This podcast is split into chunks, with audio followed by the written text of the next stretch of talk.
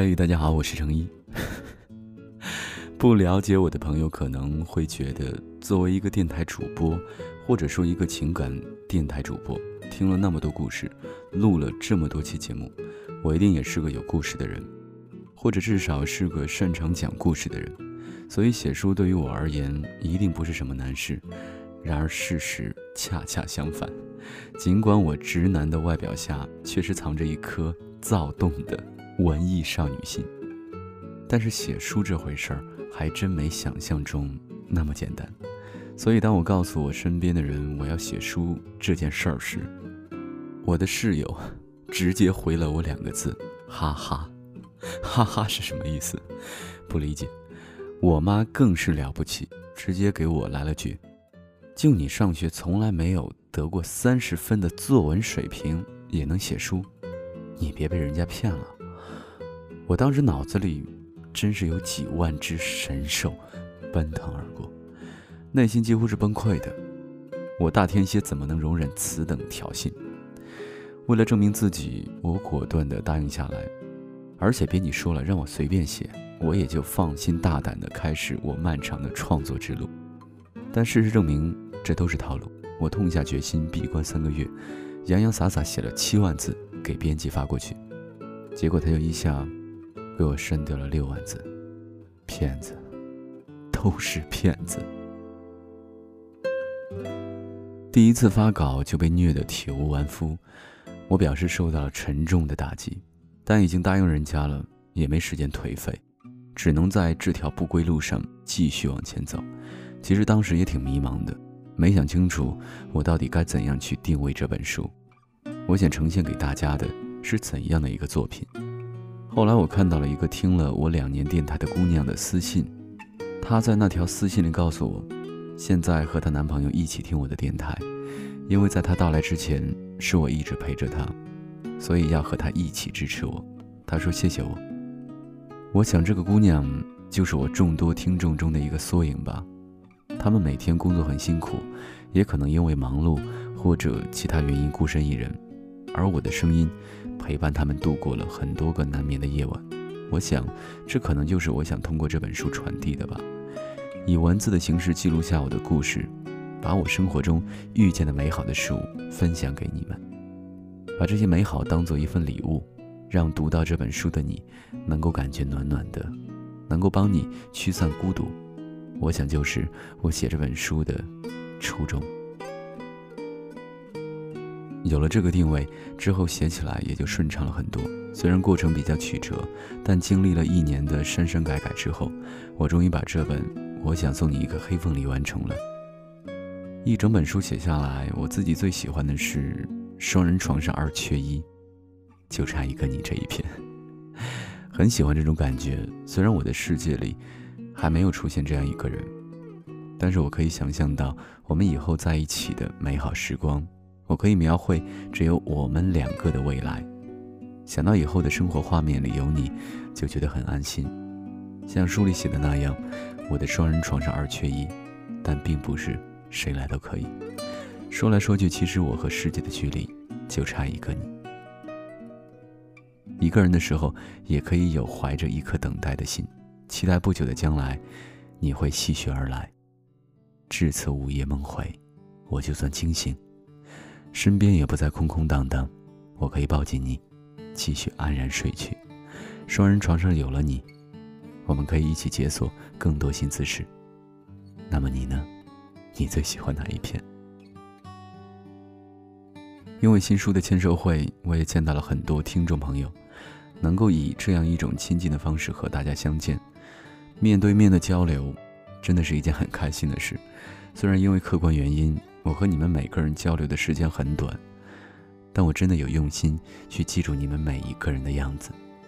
记得第一场上海的时候，下着暴雨，原本以为天气原因会导致很多人不能前来，而且商场的空调坏了，把大家热得不行。我自己也是牛仔外套整个湿透，但是你们还是排除万难，来到了现场，并且效果非常好，给了我一个完美的开始。之后的几场也有特别让我感动的事情。我记得杭州场给我送黑凤梨的姑娘，记得合肥场穿汉服的妹子，也记得武汉有个女孩在现场等了很久，但是一直没上前和我说话。责编问她为什么不上来和我拥抱，她说不用了，我就远远的看看她，就很满足了。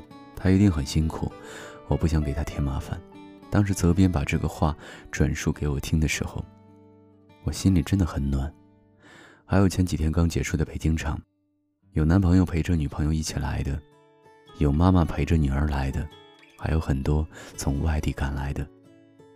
明明素未谋面，能够让你们这么翻山越岭、披荆斩棘的来见我，真的觉得很荣幸、很感动。而且每场签售会，我都会收到你们带给我的各种礼物：手工作品、自己画的画、自己折的花，还有你们手写的信。能看出来你们真的很用心。我也把你们送我的礼物都带回了家，你们给我写的信，我也一定都会认认真真的把它们读完。真的很感谢，感谢遇见，感谢你们能够喜欢成毅，喜欢我的声音，喜欢《黑凤梨》这本书。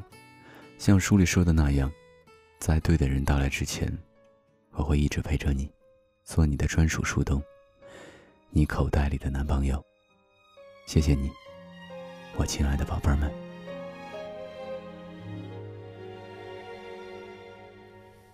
故事里的起承转合，有一些忘记，做了多少错误的选择。原来波折在暗示着该走的方向，只因你我来到。这一刻，就算别人都说我们没什么出息，不可能会这样轻易放弃。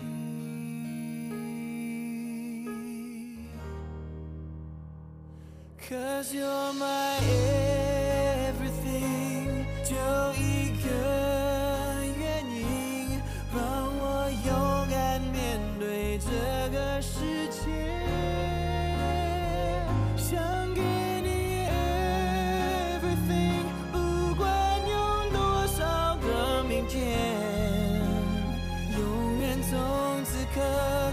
算计，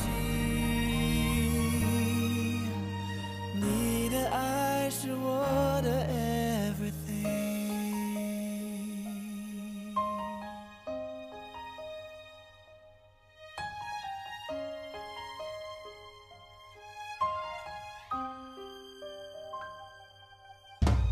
辽阔天际，巧合相遇，有多少几率？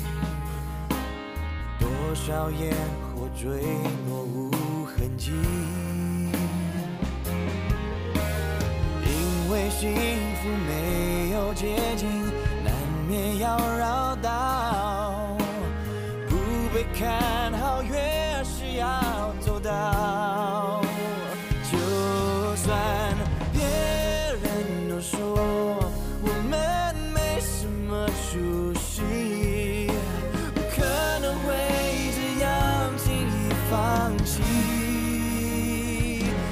就是。